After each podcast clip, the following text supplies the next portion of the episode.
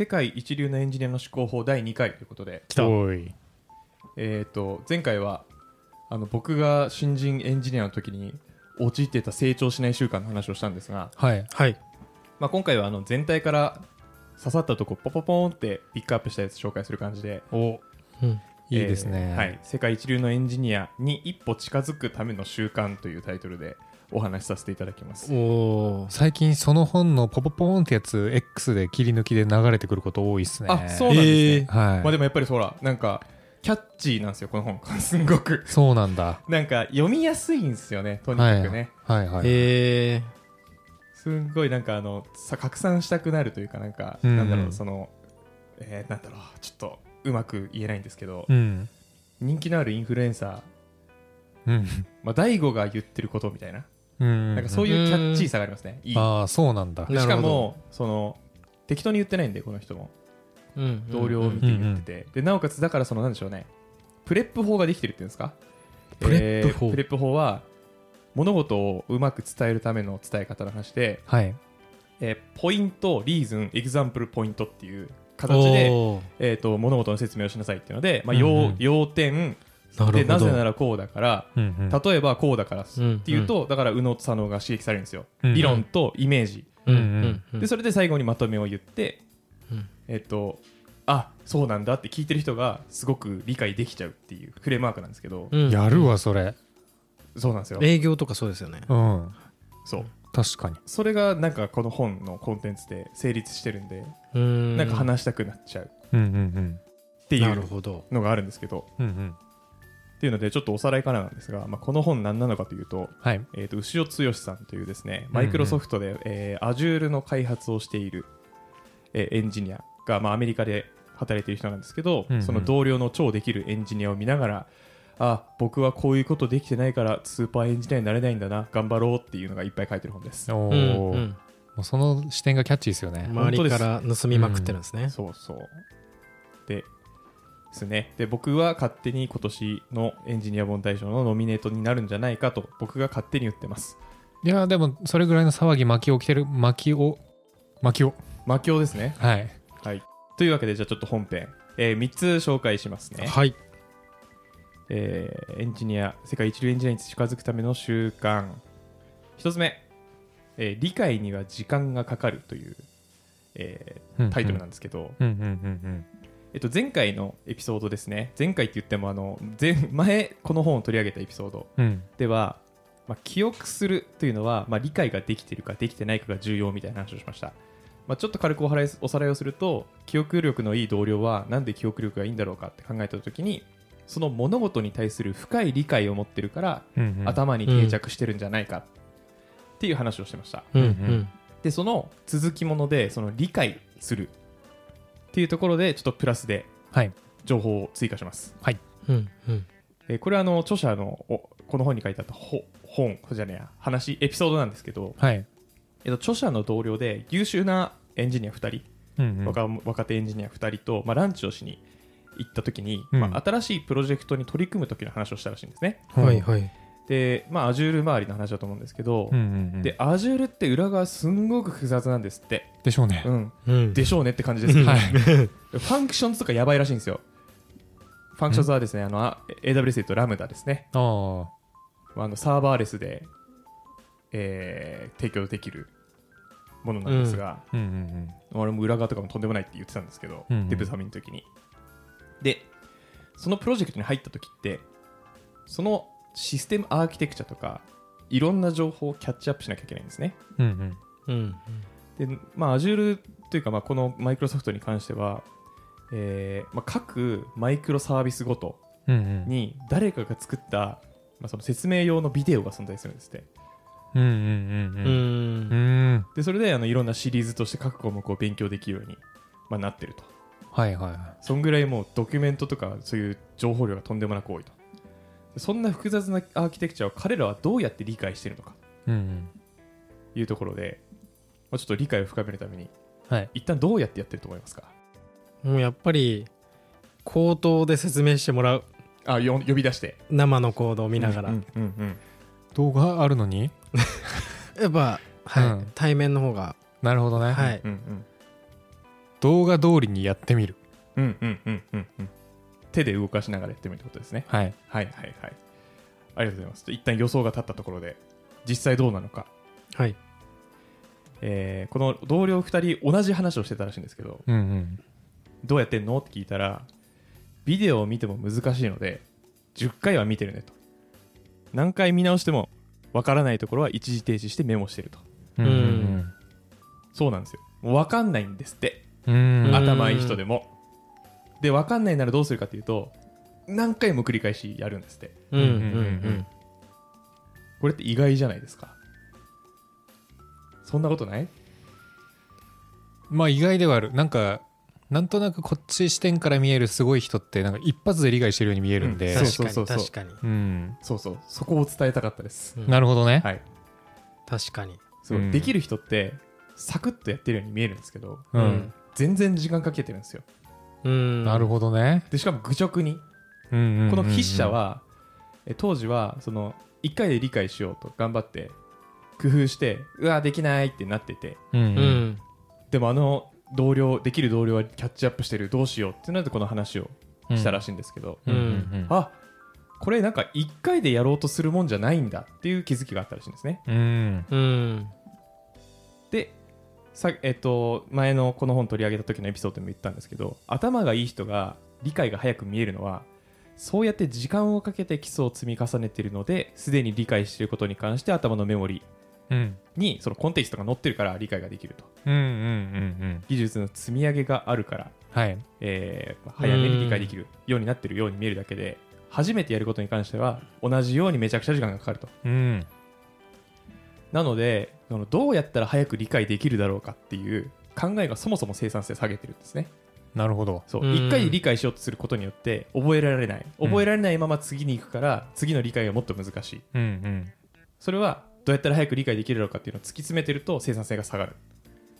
最初から時間をかけて一から理解をしてると次の理解が早くなる、なるほど。それによってうんどんどん。あの生産性が上がっていく基礎を大事にせえと、そうです。基礎を大事にせえとといううことですなので一歩一歩着実にみたいなイメージか。いや本当にそうです。最初に莫大な時間がかかってしまうのはそれはもうしょうがないってことですね。そう。うんうんそう。やって時間をかけて理解しましょうっていうことですね。そうそうそうそうう。んうん。なので、えー理解には時間がかかるということを自覚してなんか新しい物事に取り組むときには、うんうん。まあ、時間をかけて理解を努める。それが結局早く仕事を終わらせる近道ですよっていうのがこの理解には時間がかかるっていうところのお話でした。うわそれめっちゃわかるかもしれない。なんかさ、はい、中途半端に経験積めば積むほどいやこのこれこれぐらいの記事ならもうこれぐらいの時間で読みたいみたいな謎のこう制約みたいなのが勝手にかかってわかります。なんか何回読んでも頭に入ってこない時みたいなのがあって。ありますあります。でそういう時一回とりあえず逆立ちして脳に血液集めてから冷静に。読むんですよ。物理的に。はい効果あるのかな？はい。そうするとね一回リセットされてあそうですね。しっかり読もうっていう気持ちになるんで、えーそれでちゃんと読んでちゃんと読んだ上で分かんない単語出てきたらちゃんとそれを自分で自覚してそれも調べてっていうのをやるっていうのをやってるんですけどめっちゃちゃんとしてる。最初のサクって読もうとしてる時間がもったいないですもんね。もったいない。わかるめちゃくちゃそれ、うん。そうなんですよね。わそれだ。でやっちゃうんすよね。やっちゃうわ。やっちゃうなと思って。うんこれはあの僕も戒めまあちょっと僕が今回紹介するのって全部戒めなんですけど僕への。いやめっちゃ嬉しいです。嬉しい。どういうこと？どういうことそれは嬉しいでどうすいうどういうこいやなんかいや嬉しいんですよ。あのうん。さっきのそのすごい人は一発でこう理解してうんやってる、そうだったんですよイメージ、うん。だけどだけどすごい人でもなんか何十回も見てやってるって聞いて、俺うん。俺はその何十回も見てこうやるのは当たり前なので、うんうんうん。頭いい人そうじゃないなと思ってた。んですけど、うん。同じなんだと思ったら嬉しくなっちゃいました、ね、頭いい人でも同じなんだと思って安心してもう嬉しくなっちゃいました。なるほどね、はい。同じ同じ。同じ。一緒一緒。同じでした。ハッピーでいこうぜ。はい。はい。っていうのでちょっと理解には時間かかるというのをうんうん。気に留めながらまあ次明日からの、まあ、学習ないし仕事を取り組むといいんじゃないかっていうのが一つ目、はい。はい。はいじゃあ二つ目いきます。はい。Be lazy というマインドセットですね。お lazy は。これ LAZY ですね。だだるいだるいとどかっちだろあれ？うえ？えー怠惰であれなんですけど、うん。怠惰であれなんですけどこれはあのより少ない時間で価値を最大化するという考え方。ああ。まあプログラマーの三大哲学。プログラマーでしたっけ？エンジニアでしたっけ？プログラマー三大美徳。美徳でしたね。の中の、えー、なんでしょうね怠惰。怠惰。まんまか。まあま。あまあそう。それの話ですね。うんうんうん。でまあなのでより少ない時間で価値を最大化できるするっていうのをもうひたすら考え抜けっていう話で。じゃあその考え抜くための習慣、うんうん。紹介されてたのでこちらでも紹介します、えー、1234567個あるんでサクッと言います。はい。ややれてるかなって考えながらはい。想像しながらちょっと聞いてください、はい。一つ目望んでる結果を達成するために最低限の努力をする。うんうん。2つ目不必要なものや付加価値のない仕事をなくす、まあ、過剰準備とか。うんうん。え3つ目簡潔さを目指す。うん。え4つ目優先順位をつける。物事に。うんうん。5つ目時間や費やした努力よりアウトプットと生産性に重点を置く、え6つ目、うん。長時間労働しないように推奨する。うんうんうん。これは推奨するやるのもそうだし他の人もそうだし、うんうんえ7つ目最後。会議は会議の時間内で効率的かつ生産的に価値を提供する。うん。うんこれはあの会議の時間内でっていうのが大事ですね。っていうのが紹介されてたんですがほちょっとピックアップしてうーん。優先順位をつけるというところううわちょっと一番苦手。ちょっといいですか？あどうぞ。Be lazy っていうのは怠惰であれっていうのは、うん。暇プロ的な感じですか？その怠惰であれるように、まあ、技術力つけろとかいろいろ効率化しろとかっていうことですか？さよう。ああ。なるほど。暇プロ的なことって言うんだねそれを。うん。俺もちょっとそこはどういうことだろうと思って聞いてたけど。まあでも暇を作る、そうそうそう、はい。そうね暇を作る。確かに。技術力を上げることで。Be lazy っていうスローガンでいきますか我々。Be lazy 壁に貼っとく？うん。壁に貼っとくか。暇人プログラマーのスローガン Be lazy Be いいっすね。大事、確かに。うんうんうん。はい、っていうので優先順位をつけるって話です、うん。えーこれあの筆者が紹介しててあ面白いなと思ったのが、えっと、優先順位をつけるっていうワード。うん。今言われて、まあなんかこういうことだなって想像したかと思うんですけど、うん。はい。日米でニュアンスが異なるらしいです。へえ面白いですよね。日米ではい。日米で。で、えー日本の人はまあタスク ABCD うんあったとして、えー優先度をつけるって言われるとはい。優先順位をつけるって言うとあーじゃあ大事な大事な順というかインパクトがでかい順にまあ並び替えてうん。でまあうん。上からやっていくかみたいなはい。感じうんうんうんううん。んを想像すると思うんですね。はい。で一方、えーアメリカの人はどういう捉え方をするかっていうとはい。ABCD があったとして一番大事なやつだけやるっていう。うーん。ほニュアンスらしいんですよ。うなるほど。え本当にパレートの法則もなんか完璧である必要はなくうん。本当に大事なことだけにフォーカスするみたいな、うんうんうん。ー、はいはいはい、はい、そういうふうに捉えるらしいんですね。それは例えば4つ仕事があるじゃないですか。はい。でえーっと一番優先度高いやつをまずやりますと、うん。でそしたら残りのタスク3つになるじゃないですか、うん。その3つやらないってわけじゃなくて3つになったからその中で優先度高いやつを次やるっていうそういうイメージですか？まあ、細かい話はないんですけど、はい。多分その4つあった仕事のうちあ僕の解釈なんですけど、うん。4つあった会仕事のうち1個を紹介しましたと。うんうん。でその1個を紹介してる間に、まあ、3つのままだったらその3つから選ぶんでしょうし、うんうんうん。他の仕事が入ってきてそれが4つ5つになってる場合はうん。もともとあった3つはやらない可能性があります、うんうんうんううんんただ日本の人はその4つで1回ブロックで区切っちゃってうん。432ってやって、まあ、一番最後はいっかって言って次に行くみたいな進め方をしてるのが多分日本の人っていうことなのかなと僕は勝手に解釈してます。なるほど。うーん諦め力がアメリカの方が強いっていうんですか？うんうんうんうんうん。ニュアンス言葉のニュアンスとして。はいはい律儀？律儀。まあそうですね。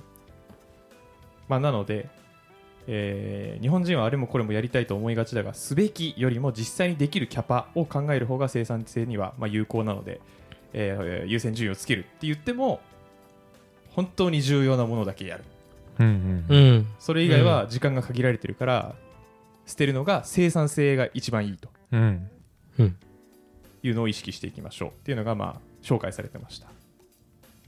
なるほど実際にその一流のエンジニアたちはいかにやることを減らすかに頭を使ってるらしいんですね、うんうんうん。優先順位の話につながるんですけど、でそのいかにやることを減らすかっていうことについては、まあ、コーディングの話を例に出していてコードって、えー書くじゃないですか。うんはい。で全部書きましたでそのコードの100%のうち統計上60%は使われないんですね、うん。使用されない機能とか。何うんうんうん。まあでもそうすかなんとなく僕は納得感がある数字へえまだわかんねそう。でなおかつ使われてないコードにバグが見つかると修正の対応しなきゃいけないんですよ。うんうんえううん。んうんうん。使われなくてなかったとしても。なのでいかにコードを減らすかのすごい重要なんですね、うん。プロダクト開発をする上でも、うんうん。わかる。そう。それはねちょっとね仕事をしてるとね思うと思うみんなうんうんって言ってる人いっぱいいると思う。めっちゃわかる今ちょうどそれに悩まされてます。あそうなんですね。はい。そうなんですね。はい、なので、まあ、本当にあの今やってる仕事がどれだけ、ね、重要なことなのかっていうのをうん。もうやんなくていいなら本当にやんなくていいし、うんうん。その時間を空けて勉強した方が会社のためにもなるし自分のためにもなるかもしれないというのを、まあ、本当に意識しながら優先順位をつけて仕事をしていきましょうと、うん。なるほど。今ちょっとふと思ったんですけど、はい、これってなんか日本とアメリカの企業風土にも違いがあるのかなって少し思ってて。それはめっちゃありそう、なんかうん。日本その大事じゃないけどやんなきゃいけない事務作業多そうだなっていう偏見勝手に持ってるんですけど。あはいはいはいはいはい。そういうのとかもなんか関係してんのかなってちょっと思いましたあね。思います。俺も思いましお。たさっき。日本人の働きすぎ問題ですよね、ううん。え？え？もう少しあのもうちょっと歩み寄歩み歩み寄って2人とも、働きすぎ問題まあうん。なんて言うんでしょう。日本人は働いてなんぼ残業してなんぼみたいなところのうん感覚を持ってる人が多くて、おー米の方だとうんうん。結構、まあなんか残業してることはうん。むしろ仕事ができない人と捉えられてるうん。風習あるじゃないですか。ある。そういうカルチャー的なところもありそうだなと思ってああなるほどね、はいはい。うんうんあいかに残業しないかの優先順順位が高いってことねそうですね。そうですね。うん確かに。それはあるかもしれないね。まあ我々的にはまあやっぱ B レイジーを推奨していきたいので、うん。米の方で。う ん米の方でというか。はい、米レイジー。使って。米レイジーなの？ベレイジー。読み方。それは字読みみたいなそれなんかあの、うんアメリカって蹴落とそうとしてるみたいになってますけど。いい意味でやってるじゃん今このレイジー、まあそうですね。確かに、面白。うん。あいつら肥満率高いからなみたいな話してます。いやいやしてないよ。してない。してない、うん。したらよかった。してない、いやさすがに喧嘩売るにはでかすぎるからな、うん。はい、うわすごいな今の。うん。はい、ということで、はい、2つ目が B レイジーの話でした、はい。まあ、これはね本当に最初に言った通りプログラミング三大美徳にも含まれますし、そうですえーね、この世界一流のエンジニアのし仕事術だっけ？思考法思考法、にも書かれてますし、うん。うん。えーたった今ひまプロのスローガンにもなったので、はい、うん。はい、皆さん守っていきましょう。はい。よはい。3つ目一番カジュアルです。暇人プログラマーの週末エンジニアリングレッスンからお知らせです。5月11日土曜日14時半から日本橋ラクーンビルでポッドキャストの公開収録ライトニングトーク会を開催します。詳細はチャンネルの説明欄にあるリンクもしくはコンパスで「暇人プログラマー」で検索をお願いします。たくさんエンジニア仲間を作りたい人集まれー。懇親会もあるよえー物理的なエネルギー不足をどう解消するかっていう話で、朝飯食えってことですか？睡眠しっかりとる。ええーっとこれはあのですね、まあ、僕今30なんですけど。ーはい。はい。でこの著者の方はまあ4 5 0代なのかな？っうんううん。んていうのでその4 5 0代中高年になった時の物理的エネルギー不足をどう解消するかって話をまあ書いてて、うん。うん実体験ベースで、うんまあ、参考になるなと思ったので紹介します、はい。まあ10年後なんならうん。6年後、7年後ぐらいをスコープに見ながらちょっと読んでたんですけど、うんやっぱり著者の実体験として中高年に差し掛かるとどうしても体力と気力が落ちてくるらしいんですね。うん。で落ちてくると何が起きるかっていうと,、えーっとまあ、土日の朝ちょっとどうしてもダラダラしてしまうとか、えーパッと起きてから朝からいろいろやりたいのにちょっと一日中ぐったりしてしまい気力が湧かないと。うん。いうのがまああったらしいです、うんあのこれは年齢に関係なく多分そういう人もいると思います。うんいいくらすいませんって感じはい。そうそうですね。僕もですって感じですけど。あります。いると思います。それはあのどうやらエネルギー不足らしいんですね。物理的な。えー、本当？まあ、著者曰くね、うん。まあ、でもこれはなんかその更年期障害的な話なのかもしれないんですけどね。その著者の場合は、うん。でこれにちょっと悩んだと。結構うん。やっぱり仕事もハードだし中でもすごいインプットもやんなきゃいけないし、うんうん。じゃあどうしたかっていうと、どうしたかじゃなくてまあいろいろやった上で何で解決したかっていうと、えー運動を高プライオリティにすること、うん。まあ、運動の優先度をめっちゃ上げる。うん。はいはいはい。で中でもテストステロンを増やすことと書いてます。おおー。なんか結局筋肉だよね。でテストステロンを増やすって何がやったかっていうと、週3回のジムの筋トレと、はいうんはい。えー1日10分のヒート毎日。ヒート10は分もやんの。こうすごいな。高強度単なんとかインターバルトレーニングですよね。うんはい。おそらく。はい。20, 20, 秒ス20秒スパンで強い運動と休憩を繰り返すやつですか？えっと秒数は多分ものによって違いますね。ヒあートっていうそうなんだ。のはいろいろあって。でこの人は10分って言ってるんで田畑式ではないですね。ううん。んであとはそれだけじゃ元気が取り戻せなかったのでうん。1日30分有酸素走ってると。めちゃくちゃ動いてません。高プライオリティですこれが。すごいな。確かにこうだな物理的にそうやってもう自分の体力とか体を鍛え上げてそうそうそうエネルギーをを補強した。そうそうそうそう。運動すると、まあ、最初はやっぱりねなんかあ疲れたってなるらしいんですけど、はい。まあ、慣れると本当にもう土日もだらだらせずうんうんうん。気力化気力を持って仕事ができるようになったのでぜひとも毎日30分の体への投資は必ず行うことをお勧めしたいと書いてます。毎日はできてないな。サボってるわー今。これはね僕もサボってるんですねえ？毎日は。そうなんだ。はい。きつい。筋肉痛の日休んじゃうんでどうしても。うんうんこれはねやりたいなと思ってます。あのぶっちゃけ体力の衰えは少しは感じてるんですよね。その大学生の時よりも気使ってるんですけど今の方が、まあ、とはいえ多分走ってた時期に比べると元気ないんですよね。走ってた時期僕結構強かったんで本当に。何が、うん。なんかその 新規事業新規事業コンテストとか 新規事業やってる時って俺走ってたんですよ、うんうん。えー、1日20分から30分ぐらい。うんうん。その時結構強かったんですその気力が。なるほどね。わかります。毎日動いてる時は強いですよね。強い。メンタルとかがもう本当に強い。もろもろ強いです。そうなんだ。そうはいでなおかつ僕はあの膝に爆弾を抱えてるので、うんうんうん。その運動してないと歩けなくなっちゃうんですよね。はいはいはい、はい、なのでちょっとねこれはねやんなきゃなと思いました。で今運動の話をしましたけど、うんうん。食べ物からでもテストステロンを増やすことができるんですね、ううんん、まあ、運動は必須なんですけど。でテストロステストロンをあテストステロンを意識的に増やすのにうん。肉玉ねぎうん。加熱したニンニクあたりがいいらしいです、ほう。うんうんうん。まあ、肉と玉ねぎ食っとるなと思いながら。玉ねぎとニンニク食ってね。俺豚汁に全部入れてるわ。そうめっちゃいいですね。ニンニクも入るんですねとニンニク入れる。あいいっすね。であと筆者が一番おすすめなやつ。はい。テストステロンブースターです。まさか。サプリメント。そう。サプリメント。サプリメント。まさか。サプリメントなんだ。はい。まさか。え？僕あの一番驚いたのが、うん。テストステロンブースターっていうサプリメントあるんだと思って。確かに。まず。順平それ聞いた瞬間よくサプリメントって出てきた、ね、いや多分そうだろうなと思って。あそうなんだ。サプリメントサプリメント、俺勝手にオリジナル料理をそう呼んでるだけかと思っちゃった。違う違う違う。面白いですねそれ。あの肉と玉ねぎと加熱したニンニクごったりしごちゃってして入れたやつね。そうそうで焼き焼き上げたやつかと思っちゃったけど。